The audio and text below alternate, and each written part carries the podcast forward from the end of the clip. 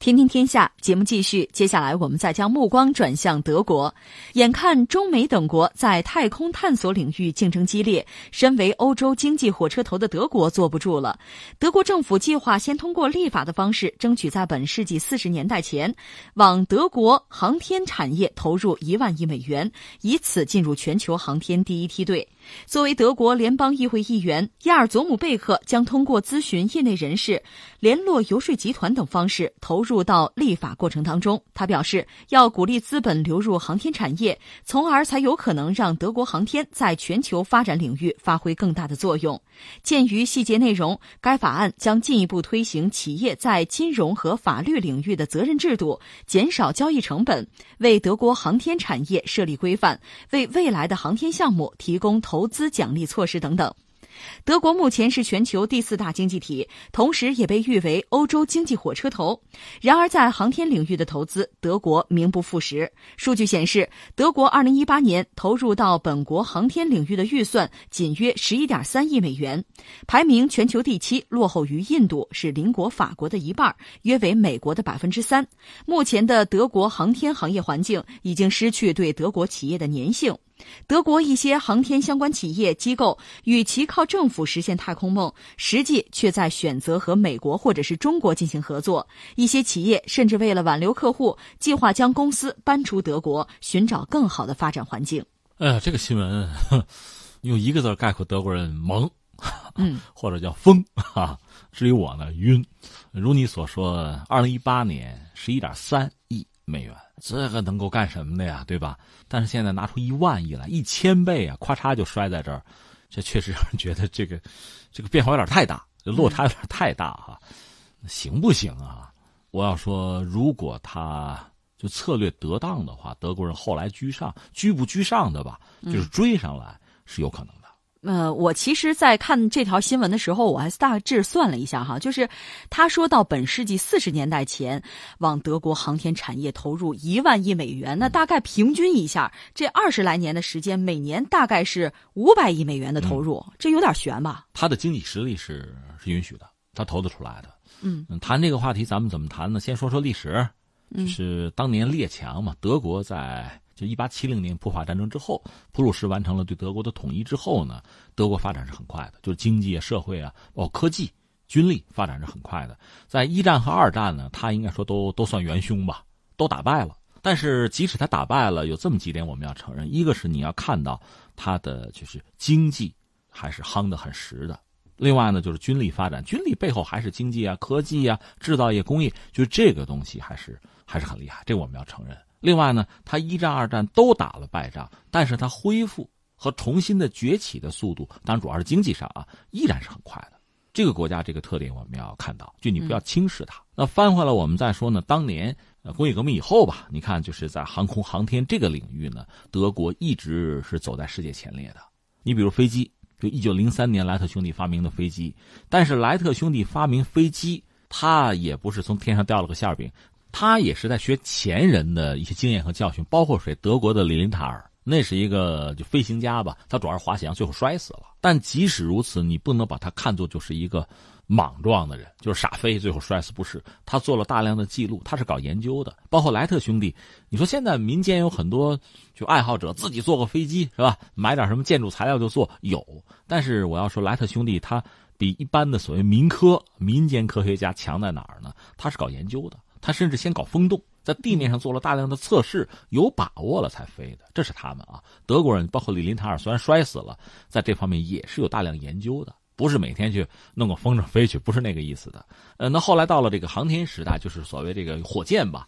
呃，全球，中国我们就不说了，你要从万户说起就太远了啊。就近代的现代火箭，我们讲大概三个人，一个是沙俄，俄罗斯有一个乔尔科夫斯基，这是。俄国的火箭先驱、宇航先驱，美国有一个戈达德，就搞那个液体火箭的。那当时德国有一个叫赫曼·贝尔特，这个都不说了。后面有一个真正的是像妖一样的人物，就是鲍恩，冯·布劳恩。那德国人在他带领下吧，其实在火箭技术上达到了一个新的高度吧。当然有一个背景是什么呢？就是当时德国是纳粹上台，因为一战打输了。很多常规武器不能发展了，所以就是纳粹就希特勒他们呢，对很多这个边边角角的呀，是是感兴趣，就是旁逸斜出的正规的东西，大型的战舰什么坦克不好搞，不让搞，所以就是玩邪乎的，就包括像这个火箭技术，他们就比较感兴趣。所以德国在二战的时候呢，搞出了一堆奇奇怪怪的东西，比如说，呃，液体火箭发动机搞出来了，拿这个发动机呢，搞了个飞机，叫做梅塞施密特幺六三。就他用火箭发动机，就相当于人骑着个窜天猴就上天了，是吧？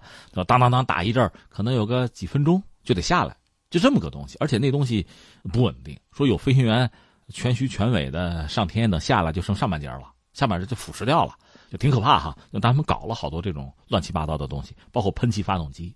最主要的搞的那个导弹 V 一和 V 二，V 一呢是一种所谓的就是亚音速的一种巡航导弹。当然，那个东西就像一个小飞机一样，而且这个飞行弹道是固定的。后来英国人拦截呢，在这个英吉利海峡拦截它呢，就自己的飞机啊和它并驾齐驱，然后拿自己这个翅膀去挑动对方那个 V 一导弹的那个翅膀，给它挑翻个，肚皮朝天就摔下去了。这是 V 一，V 二呢就是弹道导弹的始祖吧。那个东西对英国曾经造成过一定的威胁，就打伦敦啊打过。后来战争失败，德国大量的资料就主要被。呃，美国和苏联就抢了，包括人，这个布劳恩也到了美国。那美国的太空科技的发展和这个人也有着千丝万缕的关系吧？这就不多说了。那么德国在二战结束以后就很有意思，一个是作为一个战败国吧，它是不应该再发展这种高科技武器的，比如说飞机，你不要搞了，不让你搞。但是又因为是冷战，德国又具备就是西德嘛，它具备和当年苏联打仗的经验，所以北约觉得还是得让它发展军力吧，还得搞吧。所以到了五十年代中期，就允许他又开始搞。但德国人呢，也算是洗心革面，就是认清军国主义本质吧，放弃了法西斯那套。所以德国，你看一直到现在，在军力上他强不强呢？应该说还强，科技能力还是有的。但主要是卖东西、卖军火挣这个钱，他自身军力发展呢，要求不那么严，装备的就不那么多。那在火箭技术、在航空技术上呢，就出现一个挺独特的和日本类似的局面，就是你说它造出什么好飞机来没有？没有，但是里边有一些东西还是很重要，包括我们那个 C 九幺九、C 九幺九那个起落架是利伯海尔的，利伯海尔是德国企业，用它的，它在一些子系统、在一些就是分支的项目上搞的还是可以，但是呢。你说大飞机，它基本上不搞了，那这个加入空客嘛，是这样。另外，这个航天呀，导弹呢，有没有呢？你不能说它没有这方面的研发，有些大学也有这方面的项目。甚至我记得当年我们那个 FBC 一就飞豹歼击轰炸机总师，当时叫陈一坚，他曾经去德国访问，就看到德国人很早就开始搞计算机辅助设计，那套东西对我们设计那个飞豹影响也很大。就德国技术很先进，但是他没有完成什么整机，也更谈不上拿这玩意儿赚钱。航天也是这个样子，你说它导弹什么这技术有没有研发？有，有一些，但是似乎它不刻意的追求，而且也愿意搞国际合作，所以自身在这方面反而，等于说你至少没有经验吧？和日本类似，某些单项上可能很领先，但是整个来说不行。那你说德国人在航天领域有什么呢？刚才我们讲了一个是他加入很多欧洲的项目，再就是他自己独门绝技有没有呢？呃，也不能说完全没有吧。你比如说前几年我们国家有个卫星，大家记得吗？我们那个卫星上面有一个机械手，有个机械臂，理论上可以抓取那个报废的卫星，也可以收这个宇宙间太空垃圾。大家记得这事儿吧？这个技术我们相对晚一点，谁坐在前面呢？美国和德国。呃，美国就不用说，德国有一个叫做 DEOS，是单机械臂加伸缩杆的一个方案，就是也是抓取这个太空垃圾。你不要以为它是个捡垃圾的。你要愿意的话，他把人家好好的卫星抓走也行啊。俘获卫星这个技术咱们有了，然后咱们一看呢，哦，德国人有，但德国人有这个技术也没用啊。他必须在自己的飞船或者卫星上，他有那个飞船卫星嘛？这他没有，所以他必须和呃美国或者其他欧洲国家合作，他才可以这样子。但是这个技术他还真有，他是这样的，就是在某些领域呢，可能比较先进、比较靠前，但整体来讲，他还有些问题。嗯，只不过以前他不是很着急。可现在看到，在这么一个状况下，很多国家确实在这个宇航科技上已经远远走在它的前面。你刚才说了，它的投入还不如印度呢。嗯，那这个东西一分钱一分货嘛，是吧？一份投入什么一份收获，就是这样子。你没有没有那个投入，那还意味着什么呢？你的这个人才的梯队是不健全的。对，虽然在历史上我们说它在这个宇航科技也好，在航空科技上，它曾经达到很高的水平，现在真还轮不到它高兴。就你的技术水平整体上你还真不行，那怎么办？那就那就投入吧，那就想办法吧。实际上就是你像我们这个节目一直在关注新闻嘛，在二零一七年的时候，德国人就已经在动脑筋了。当时他们提出来一个什么呢？就是要搞自己的航天科技。他们搞了一个德国的航空航天二零三零战略，简称叫 DLR 二零三零。这个战略是在二零一七年就发布了，里边就谈到对航天。那就得投入了，增加投入，要达到相当的水平，就有这个考虑。你再想想，它也有这个德国这个工业的那个四点零，大家还记得吧？嗯，也是在升级，它的制造业也是要智能化。你再考虑默克尔，他到中国访问之后跑回去，周末加班要补一补人工智能啊，补补这方面的课，而且要搞一个领导小组，要推动这方面的发展。我觉得我落后了，我要追上来，嗯，就是这个意思。对，但是我看德国说他们要加入中美的太空竞赛，我觉得是不是也有点言过其实了？因为我们毕竟没有搞这个太空竞赛嘛，我觉得我们只是在做自己的事情啊。唉，所以有的时候你就看这叫什么呀？只缘身在此山中吧。嗯，就是我们在踏踏实实的走我们自己的路。我们对太空，我们强调和平发展、和平的利用宇宙嘛，和平探索。但是很多人不这么看。就是我讲，比如说“一带一路”，在我们看来，它是一个倡议。什么叫倡议呢？我有一个好想法，各位，你们愿不愿意？愿咱们一块儿啊，走不走？是吧？共赢啊！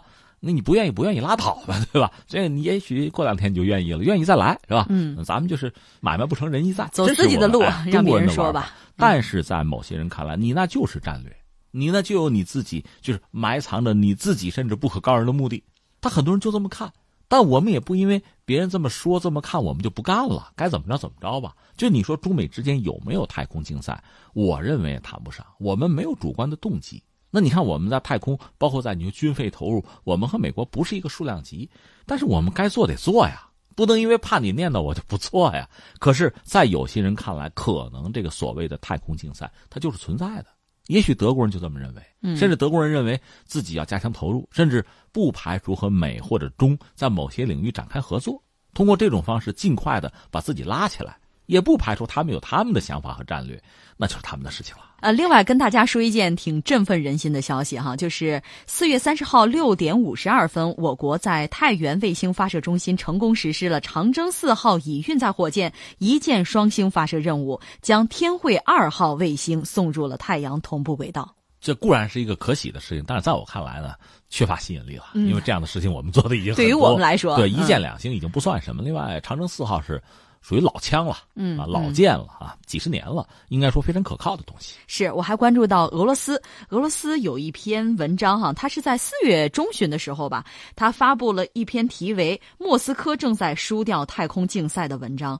那文章当中呢，就说到说俄罗斯总统普京在航天日接见了动力机械制造科研生产联合企业的员工，并且再次呼吁在航天发展领域迈出全新的步伐。副总理鲍里索夫在航天日庆祝晚会上也表示。